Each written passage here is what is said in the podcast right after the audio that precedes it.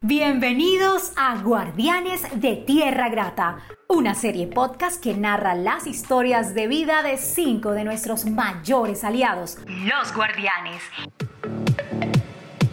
En esta serie nos dedicamos a conocer sus liderazgos, sus sueños y las transformaciones que nuestras soluciones han tenido a su calidad de vida. Quédense con nosotros para conocer las apasionantes historias de los guardianes de esta tierra grata.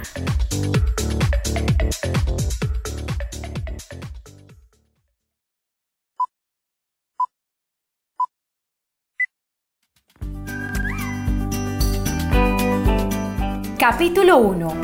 Quiero ser un ejemplo. Manuel Chamorro. Las películas y libros de historia nos muestran la figura del guardián como el vigilante de un prisionero. Una persona frívola, intransigente, solitaria y hasta violenta. Para nosotros es importante derribar ese tipo de imaginarios y empezar a narrar de forma diferente a este personaje. Los guardianes de Tierra Grata son personas reales, soñadoras, llenas de esperanza y ganas de aportar al mejoramiento de sus comunidades. Donde están nuestras soluciones, hay uno o más guardianes. Ellos hacen parte de nuestros equipos técnicos y son nuestra ayuda más valiosa. Sin ellos no hubiese sido posible tantas intervenciones exitosas.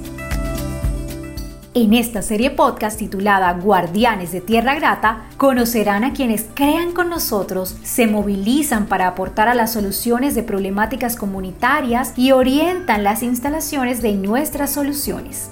Soy Vanessa Gómez, oradora y comunicadora social. En este nuevo podcast de Tierra Grata, seré yo quien los lleve a conocer la extraordinaria vida de nuestros guardianes. Para dar inicio a esta serie, queremos que conozcan a Manuel Chamorro, un campesino de los Montes de María que sueña con ser ejemplo para su comunidad. Mi nombre es Manuel Chamorro, yo vivo en las parcelas de Corralete. Tengo 65 años cumplidos. Nací en Cachetabla, Magdalena, soy un hombre sincero, soy un hombre, me gusta la calle, me gusta hacerse amigazo, amigo con mis amigos, amigas. Esa es mi personalidad, ser un ser correcto en mis cosas. A su edad, Manuel luce fuerte y lleno de vida. Su tez negra disimula algunas arruguitas que le ha dejado el paso de los años. Siempre anda a caballo, con sombrero y botas pantaneras, aunque no haya barro. Es un hombre entusiasta, cordial y conversar con él siempre nos deja con buen ánimo. Vive en Corralito, un corregimiento de San Juan Nepomuceno al norte de Bolívar, ubicado a casi dos horas de su cabecera municipal. Los habitantes de este corregimiento han sido desplazados por la violencia en varias ocasiones, una de ellas fue a causa de la masacre de las fincas Los Guaymaros y El Tapón los días 30 y 31 de agosto del año 2002. Esta ha sido denominada por sus sobrevivientes como la masacre invisible, ya que no se nombró durante años y hoy no se han hallado responsables de la misma. Porque eso no lo debían de hacer. Eso, aquellos que hacen eso son porque son gente que realmente no, no, no han llegado a, a pensar de ver mal que le hacen al alma de la otra persona. Todos los días le pido a Dios por mi comunidad, todos los días le pido a Dios que nos dé vida, nos dé luz y que nos ayude, nos ayude dándonos vida, nos da ayuda para poder luchar hasta que Dios nos dé el final, pero que nos dé fuerza. Eso es lo que a mí me, me agrada de comunidad y que mi comunidad sea feliz todos seamos felices.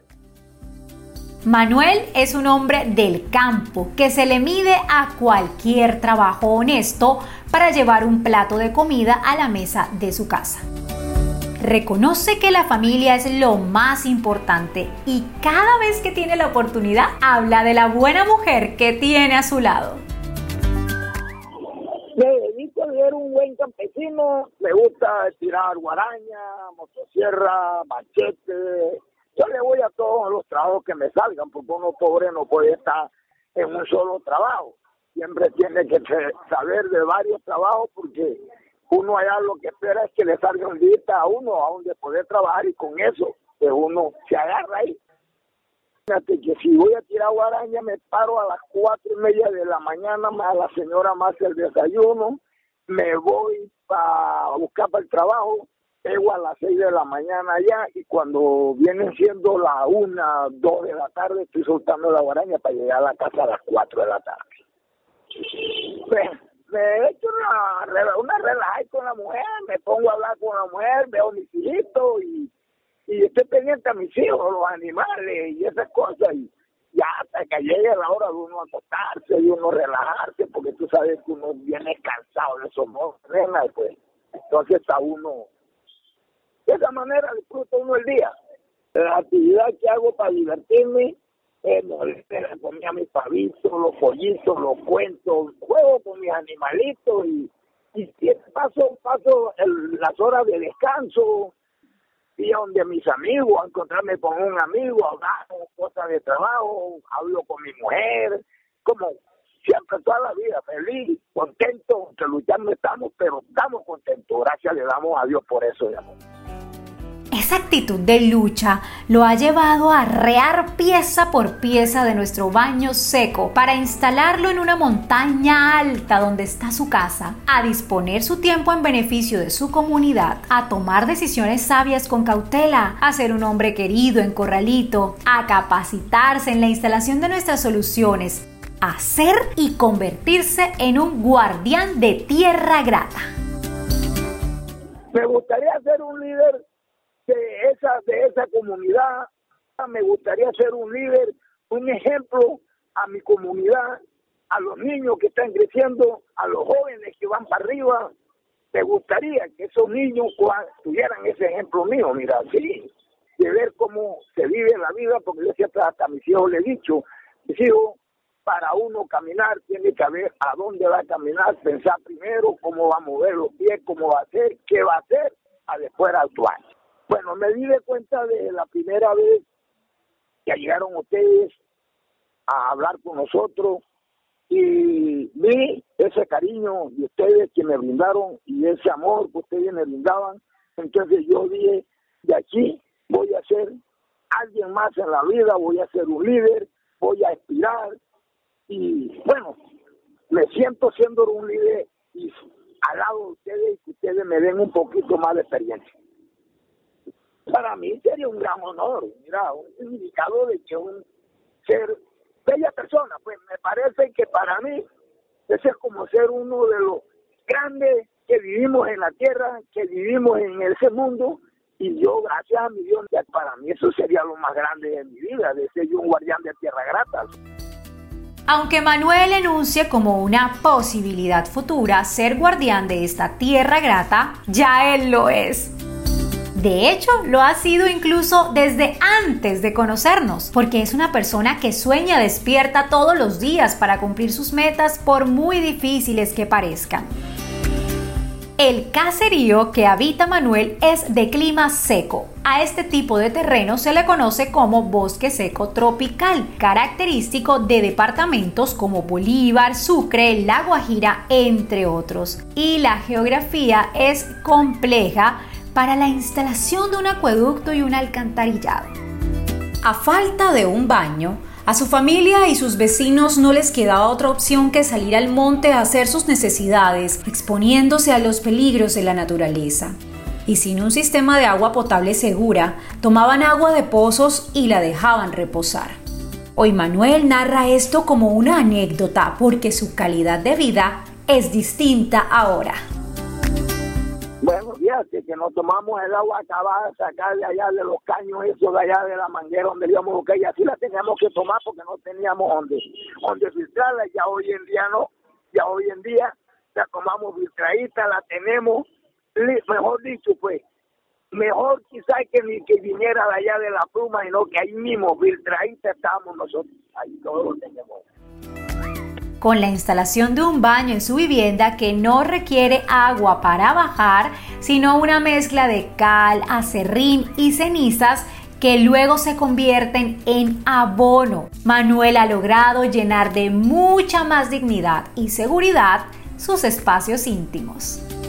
Teníamos que ir al baño, no, teníamos que a veces para hacer la necesidad teníamos que ir al monte, ya hoy en día no, ya hoy en día todos vamos al baño, hacemos la necesidad, nos bañamos, sabroso, la mujer se baña como ella quiera bañarse, yo me baño, se baña a mis hijos, no le tenemos un animal, una culebra, no le tenemos nada malo, porque estamos, gracias a mi Dios, ya gracias a Tierra Grata, gracias a ustedes, estamos felices de esa manera. Manuel también tiene sangre artística. Es compositor vallenato. Compone desde el año 1982. Oígase bien. Tiene un repertorio de alrededor de 15 canciones. Sueña con ser un cantante y grabar sus propias creaciones porque no confía en venderlas. Ya ha escuchado muchas historias de autores que venden sus trabajos y que al final de sus días no reciben regalías por ello. ¿Allá dónde te habrá metido aquella santanderiana por un poco de cariño y se robó mi alma? Aunque ella yo le he buscado, mis amigos, con los aires en avión, por los mares en submarino, y por tierra en un camión, allá donde está mi vida, allá donde está mi amor, allá donde está mi cielo, allá donde está, ya me acaban de informar que en el fondo de la tierra hay la ciudad de los enanos, y allá la voy a buscar, ya me voy a contratar, mis amigos, unos 20 cachicambos para que haga un hueco en la tierra, acá donde están los enanos, allá donde está, ahí te. Manuel a sus 65 años sigue soñando y sus sueños nos motivan a seguir creciendo y a aportar al desarrollo de las comunidades más alejadas del país, llevando lo esencial. Ay, yo, yo lo que sueño para mi comunidad es que mi comunidad sea toda feliz, todos seamos unidos, que todos nos queramos y que todos nos respetemos y nos amemos con amor. Luchemos por ese poquito de tierra que es el que yo le estoy pidiendo al gobierno que me regale ya mi edad, ya estoy cansado de estar allí, estar aquí, estar acá y no tengo donde vivir. Entonces que el gobierno mire con piedad y que me regale ese poquito de tierra y sea un líder en esa tierra, de tierra grata, para que la gente coja ese ejemplo mío y coja ese camino mío. Manuel Chamorro es nuestro primer guardián. Su historia nos enseña que siempre se debe soñar y que el buen ejemplo nos va señalando el camino a seguir para transformar realidades. Quédense con nosotros para conocer las historias de nuestros guardianes y sus liderazgos. En el próximo capítulo conoceremos a Yarledis, una joven deportista de la alta montaña.